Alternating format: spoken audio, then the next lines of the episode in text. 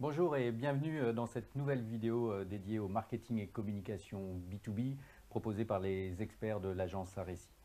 S'il y a bien une question euh, que l'on se pose tous aujourd'hui, c'est comment réinventer ces événements. En effet, l'événement est indissociable de la stratégie marketing B2B puisqu'il facilite l'engagement des prospects et développe clairement la fidélité des clients. Mais alors que cette pandémie ne nous permet plus d'organiser ces événements, comment réinventer le digital? Comment le réinventer en digital? Donc pour répondre à cette question, j'accueille ici avec moi Alain Damon qui est le directeur du pôle Event et Expérience chez POCA, Tristan Verdier qui est le fondateur d'Event Maker et Aurore Anville qui est directrice de clientèle euh, Business 360 chez Areci. Allez, on commence par euh, Alain Damon. Donc, euh, pour répondre à cette question, vous travaillez depuis des mois à réinventer ces événements pour les digitaliser. Donc, vous avez identifié quatre clés, quatre éléments indispensables pour réussir son événement digitalisé. Est-ce que vous pouvez nous les révéler?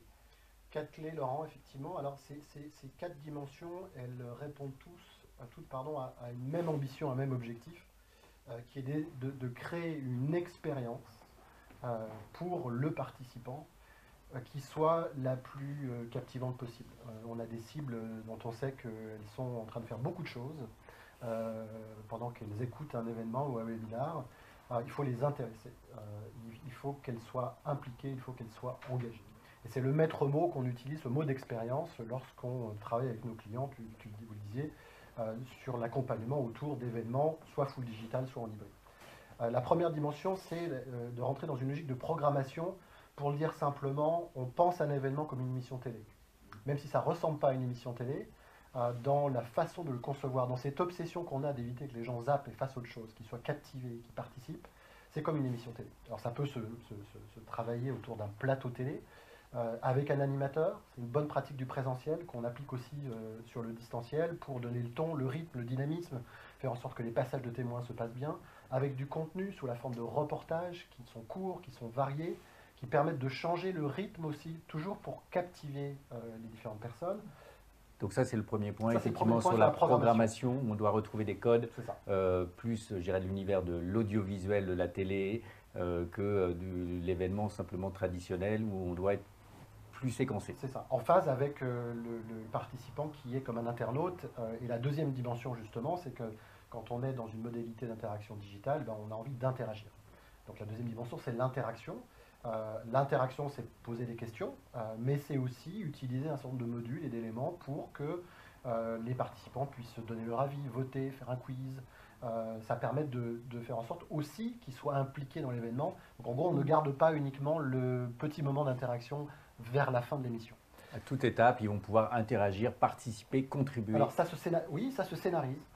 et il est capital sur un événement digital, comme c'est le cas pour le présentiel, de faire en sorte que cette programmation-là, cette interaction-là, soit scénarisé dans le cadre d'un storytelling avec le bon contenu à tout moment. Troisième élément, euh, la temporalité. Alors la temporalité, c'est un sujet compliqué, ça a deux dimensions en fait. Le premier élément, c'est qu'il faut évidemment faire très court. On parlait du temps d'attention et l'idée d'avoir une expérience la plus captivante et intéressante possible. Euh, il faut faire euh, concentrer, faire vite. Ce qui est compliqué, c'est qu'on a beaucoup de choses à raconter. On parle de convention, de manager par exemple. Souvent en présentiel, c'est un jour, c'est deux jours. Mhm. Comment fait-on pour rester concentré en même temps, raconter beaucoup de choses? Et donc ça veut dire qu'il faut repenser même l'organisation de l'événement, sa temporalité, peut-être se dire que le contenu qu'on a envie de distribuer, ben, il n'est pas distribué uniquement pendant un moment, peut-être que ces moments, c'est des multiples moments, peut-être qu'il y a une plénière et qu'on fait des choses avant. On a coutume de dire que l'événement dans le digital commence vraiment avant l'événement. Mm. Et donc le contenu, il faut trouver d'autres façons, au-delà d'une plénière live ou différée, by the way, euh, pour faire interagir sur le contenu. Peut-être qu'on fait travailler les gens avant, et peut-être qu'on continue l'événement après. Et la quatrièmement, ce que vous appelez l'infotainment oui, alors c'est un vieux mot moche, euh, mais l'idée c'est de dire que quand on est encore une fois dans un internaute, hein, dans une expérience d'internaute, l'expérience elle doit être, elle doit faire plaisir. Euh, en gros, on doit passer un bon moment lorsqu'on voit l'événement. Pour le dire de façon même une convention, ça doit être même, une, même une convention, mais c'est ce qui se passe en présentiel. Hein, quand on passe un bon moment avec euh, avec tout le monde, on sait que c'est important, quelle que soit la, dimension sérieuse ou stratégique du contenu. Et là, ça veut dire qu'il faut créer des interactions qui peut-être sont plus légères, des moments de respiration. Ça veut dire aussi qu'il faut essayer de résoudre un problème compliqué qui est comment je recrée de la convivialité, comment je recrée de l'être ensemble. Euh, qu'est-ce que je peux faire pour que les gens fassent quelque chose Peut-être qu'on partage à un moment, qu'on a envoyé quelque chose aux gens qui peuvent ouvrir une bouteille de champagne, un plateau repas. Et peut-être qu'aussi, et c'est là-dessus qu'on travaille beaucoup, on crée des événements hybrides où on encourage, on scénarise le fait qu'un certain nombre de personnes en petits groupes assistent ensemble à l'événement digital. Au lieu d'être tout seul devant mon, laptop, bah, peut-être qu'on est cinq. On retrouve le groupe. On retrouve le groupe, on y vient un peu avant, peut-être que la salle de réunion dans laquelle on assiste à cet événement digital, elle a été un peu décorée, scénarisée. Euh, et peut-être qu'on reste un peu après l'événement pour en parler. Ça recrée des moments de convivialité. Je parlais de, scénarisation, c'est un élément aussi qui est très important parce qu'il faut que la qualité de l'expérience visuelle soit là. Donc on parlait de studio, c'est important que ce soit bien fait, scénarisé, décoré, pour que ce soit juste agréable à regarder. Alors la qualité de l'expérience visuelle, c'est aussi la plateforme qui va euh, héberger, je dirais, recevoir en tout cas euh, l'événement. Hein. C'est un peu le nouveau lieu euh, de l'événementiel, hein, ces plateformes. Et donc Tristan Verdier, je me tourne vers vous. Vous êtes donc le fondateur de Event Maker avec qui Aressi et Poca sommes partenaires. Donc aujourd'hui, quelles sont les attentes des marques? Comment vous y répondez? C'est quoi un peu les priorités lorsqu'on gère un événement digital? Alors déjà, je pense qu'il y a eu une urgence de lancer des événements euh, là sur la fin de l'année. Je pense que l'étape de sidération où il n'y avait plus aucun événement est clairement passé. Et là maintenant, on a des, marques, des annonceurs en face de nous euh, euh, qui expérimentent et qui sont prêts à, qui sont prêts à lancer en fait des événements de cette façon-là. Nous, ce dont on s'aperçoit, c'est qu'en fait, il y a des exigences de qualité qui sont très importantes, qui impliquent énormément la technique, aussi bien du côté de la plateforme et du côté de l'audiovisuel. Euh, et que euh, ben je, vous rejoins totalement hein, sur les éléments que vous, avez, euh, que vous avez évoqués. Il faut des contenus, il faut des présentateurs, il faut une expérience qui soit complètement, complètement inoubliable. Et c'est ça qui va faire venir les participants, c'est ça qui va faire en sorte qu'ils sont intéressés et restent actifs et ne vont pas faire autre chose en mettant le son à côté. Mais malgré tout, vous en aurez toujours qui feront ça, qui mettront le son, qui mettront le son et qui feront de la cuisine à côté de cette façon-là. Et c'est là où il faut réussir en fait de manière intelligente et de manière, euh, de manière euh, non coercitive en fait à les faire revenir dans, mm. le, dans, le, dans le bain de cet événement. Donc nous notre métier chez VoteMaker ça va être euh, bah, de proposer une interface qui permet de permettre tout ça, qui permet à des créatifs, à des, personnes qui font de la logistique, qui imaginent des choses, de pouvoir les rendre possibles euh, en fonction bah, des, besoins, euh, associés. Donc ce qu'on voit de plus en plus aujourd'hui, euh, c'est des, événements qui fonctionnent avec un plateau télé comme aujourd'hui avec euh, une attention particulière pour la qualité. Et puis en parallèle de ça, on parlait des side events euh, tout à l'heure, et moi c'est une chose auquel je crois énormément, euh, qui va d'ailleurs révolutionner tout le monde des salons, le monde des conférences, tout ça. C'est qu'en fait de plus en plus on va être vers un contenu principal qui va être chiadé le plus possible, et puis sur les côtés en fait des gens qui vont continuer la discussion, soit pour présenter des solutions, soit pour soit pour discuter et pour faire des focus group et pour discuter. En one to one, on retrouve les rendez-vous d'affaires qu'on fait dans et ça, c'est le troisième point, les rendez-vous d'affaires, soit pour directement faire du business et se, et se connecter et donc du coup faire du lead. Euh, ce qu'il faut voir, c'est qu'aujourd'hui, les plateformes alors sont pas encore énormément utilisées comme ça sur les événements d'entreprise. C'est un petit peu utilisé sur les, salons, mais les salons se sont un petit peu ralentis en ce moment. Donc, en fait, ils sont en train de se réinventer clairement. Là, en ce moment, les événements d'entreprise euh, menés en grande partie par les agences ont quand même réussi sur cette fin d'année à relancer l'événementiel, à mon sens, euh, faire en sorte qu'on euh, réussisse à rassembler à nouveau des mmh. communautés. Et c'est ce qu'on voit dans tous les messages de chat. Il y a le chat sur EventMaker a un succès phénoménal en ce moment. Il y, a des, il y a des événements sur lesquels on a 15 messages de chat mmh. par minute. Mmh.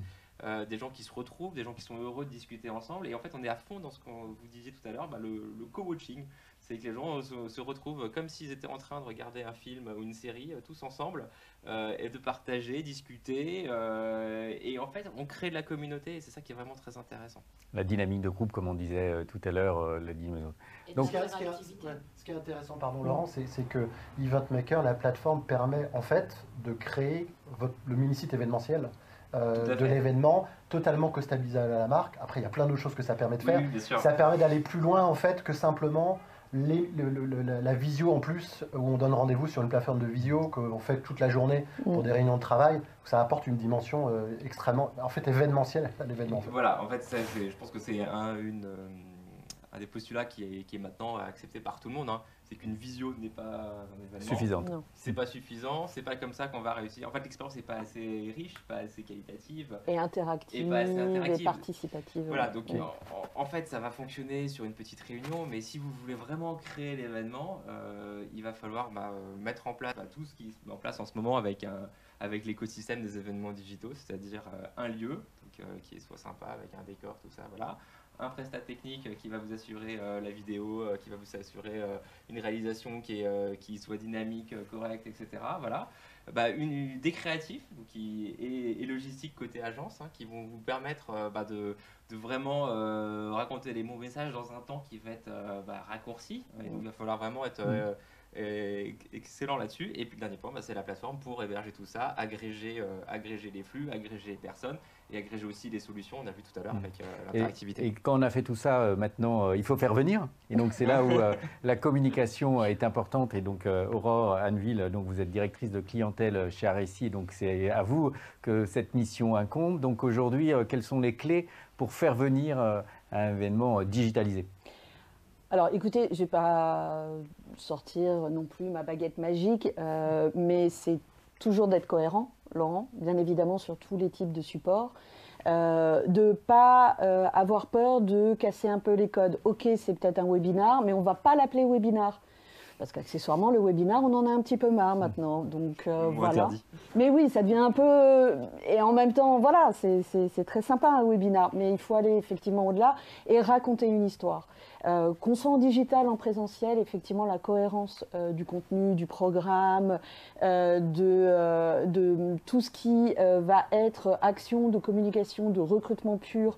Donc, au-delà des emailing, bien évidemment, jouer à fond la carte de LinkedIn en B2B, je ne le dirai jamais assez. C'est là où tout se fait sur, pour quasiment tous euh, les types euh, de publics. Donc, amusons-nous avec les différents formats justement que nous permettent LinkedIn.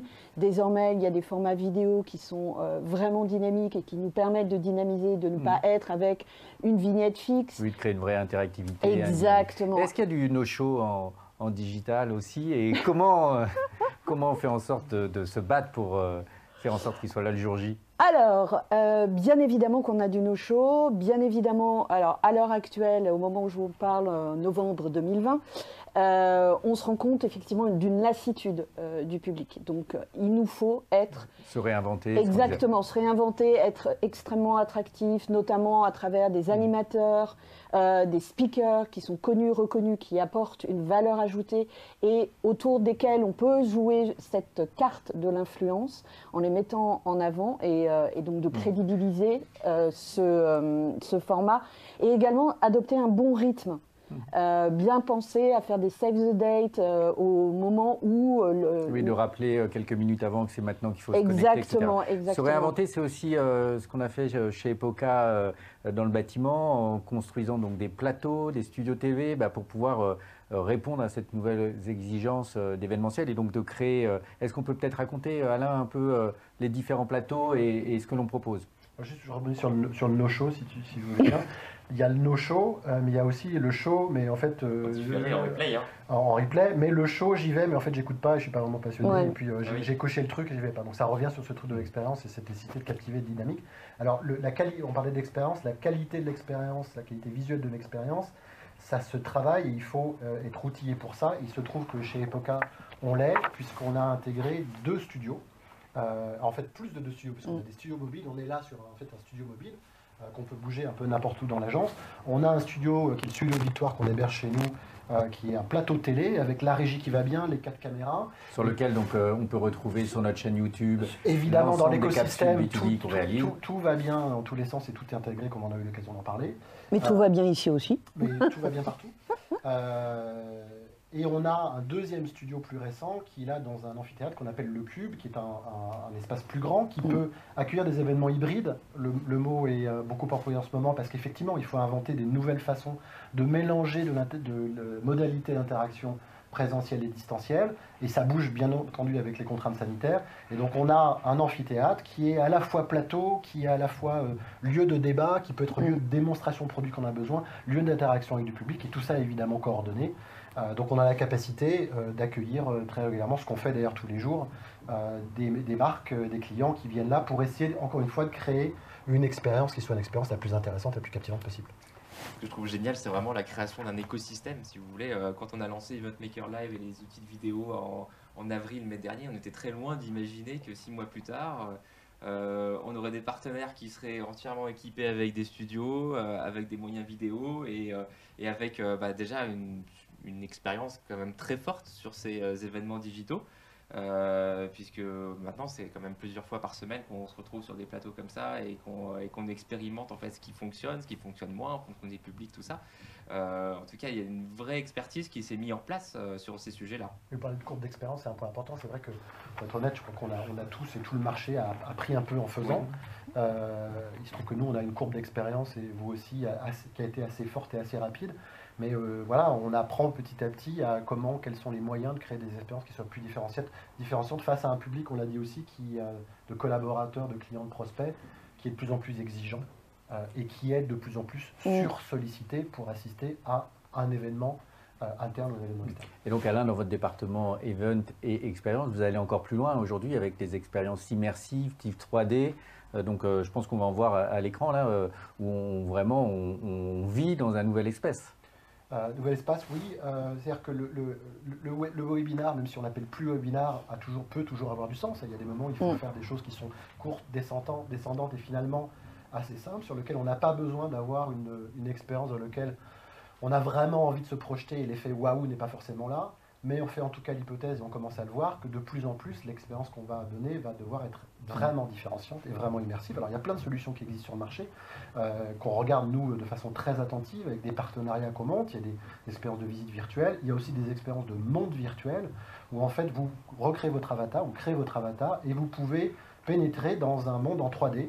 Euh, dans lequel vous allez accéder à, tout ce dont qu'on a évoqué, hein, euh, un keynote, euh, un événement, un PowerPoint, des vidéos, euh, mais naviguer de façon libre avec votre avatar, interagir avec d'autres, avec un chat, avec la voix, et créer d'une certaine manière le nouveau lieu virtuel de l'événement du marque, d'une marque qui pourra c'est l'intérêt ensuite d'être réutilisé pour faire de l'événement interne, de l'événement externe, de la petite rencontre, de la présentation produit, euh, des moments de convivialité, parce que l'avatar, il peut, euh, en l'occurrence, euh, passer un peu de bon temps de façon festive avec, avec les autres. Donc on, voit de plus en plus, et ça revient à ce qu'on disait, la nécessité de se différencier en faisant des choses qui vont dire, tiens, j'ai passé un moment assez incroyable, ça créera l'engagement et ça, résoudra les problèmes qu'on a de comment on dégrade pas trop l'expérience en passant du présentiel au digital.